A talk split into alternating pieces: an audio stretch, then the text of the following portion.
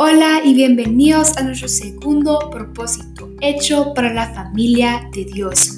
Y antes de comenzar, yo siempre oro por ustedes y hoy lo quiero hacer juntos. Así que Señor, gracias. Gracias por otro día donde podemos recibir de tu palabra y llenarnos de tu presencia y lo tan grande que eres. Te pido en este momento que el Espíritu Santo nos lleve a entender y a recibir el mensaje, que no solo lo entendamos, pero lo podamos compartir a otros corazones que lo necesitan. Te lo dejamos en tus gloriosas manos. En el nombre de Jesús. Amén.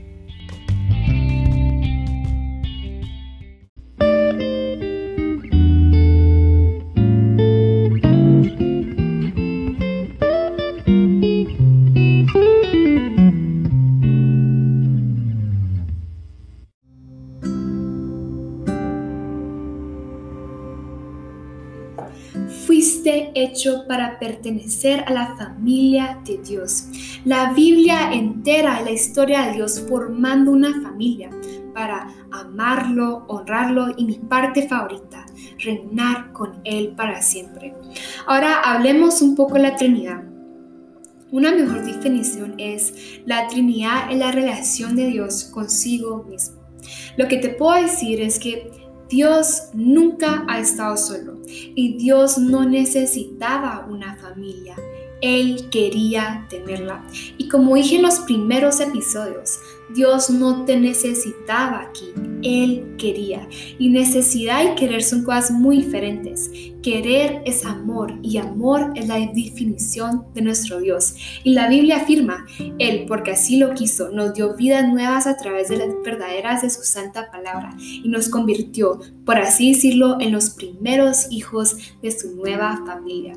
Yo nunca había entendido por qué en la iglesia se llamaban hermanos y hermanas los uno a los otros y descubrí que cuando depositamos nuestra fe en Cristo, Dios se convierte en nuestro Padre y nosotros en sus hijos. Los demás creyentes se convierten en nuestros hermanos y hermanas y la iglesia en nuestra familia espiritual. Y si te das cuenta, nos llamamos así, pero solo dentro del ministerio. Dios creó a todos los seres humanos, pero no todos son sus hijos. Y ahorita tal vez algunos están preguntándose, ¿Cómo sé si soy hijo de Dios o no? Lo, lo que te voy a decir son una de las cosas más importantes. La única manera de formar parte de la familia de Dios es nacer de nuevo.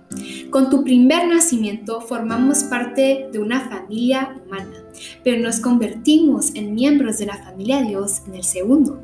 Y algunos están como, Sara, pero ¿cómo vamos a nacer otra vez? Bueno, para comenzar, no todos son hijos de Dios como mencioné pero todos tenemos la oportunidad de ser. Incluso es una invitación universal.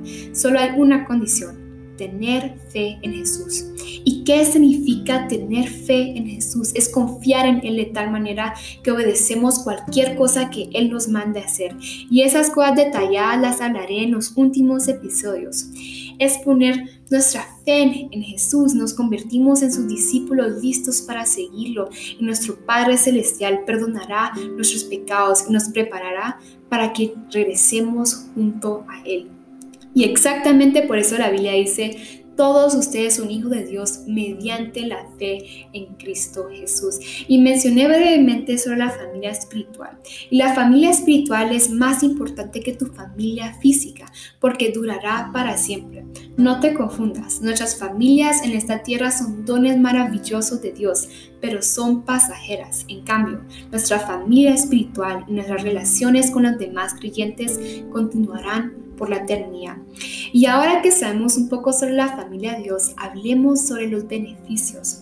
Cuando nacemos espiritualmente en la familia de Dios, es decir, nuestro segundo nacimiento, vamos a recibir algunos regalos asombrosos como el nombre de la familia, la semejanza de la familia, los privilegios familiares y la herencia familiar.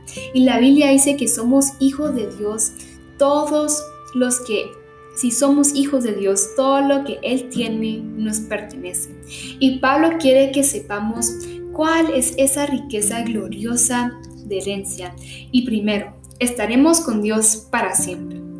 Segundo, seremos completamente transformados para ser como Cristo. Tercero, estaremos libres de pena, muerte y sufrimiento. Cuarto, recibiremos una recompensa y nos asignarán un puesto de servicio. Y quinto, podremos compartir la gloria de Cristo. ¡Wow! O sea, qué herencia. Y es lo que me encanta es que tú eres mucho más rico de lo que crees. Y la Biblia afirma que Dios tiene reservada una herencia incalculable para sus hijos. Está conservada para ti, pura, indestructible, incontaminada, inmanchable. Y quiero hacer un enorme paréntesis. No nos ganamos esta herencia por nuestras acciones, por nuestros propios méritos. Dios absolutamente no nos la daría por eso, porque si fuera así no recibiremos ni un pedazo de nada. Dios nos da esto por lo que Jesús hizo por nosotros en esta cruz, perdonando nuestros pecados, limpiando nuestras mentes y corazones pecaminosas. Juan 3:16 dice, porque de tal manera amó Dios al mundo que ha dado su Hijo unigénito, para que todo aquel que crea en Él no se pierda, mas tenga vida eterna. Y hablando sobre eso, quiero hablar sobre el bautizo y cómo el bautizo nos identifica con la familia de Dios. Y a veces algunos se avergüenzan de ser bautizados. Y tú no te deberías sentir avergonzado de ser parte de esta familia increíble. Jesús lo ordenó. Su mandamiento fue, vayan y hagan discípulos de todas las naciones, bautizándolos en el nombre del Padre, del Hijo y el Espíritu. Pero, ¿por qué es tan importante? El bautizo simboliza el segundo propósito de Dios para nuestra vida, la participación en la comunión de la familia eterna de Dios. Y el bautismo representa nuestro anuncio público al mundo, diciéndoles, hey, soy parte de algo increíble, soy parte de la familia de Dios. Y no solo eso, pero está lleno de significados.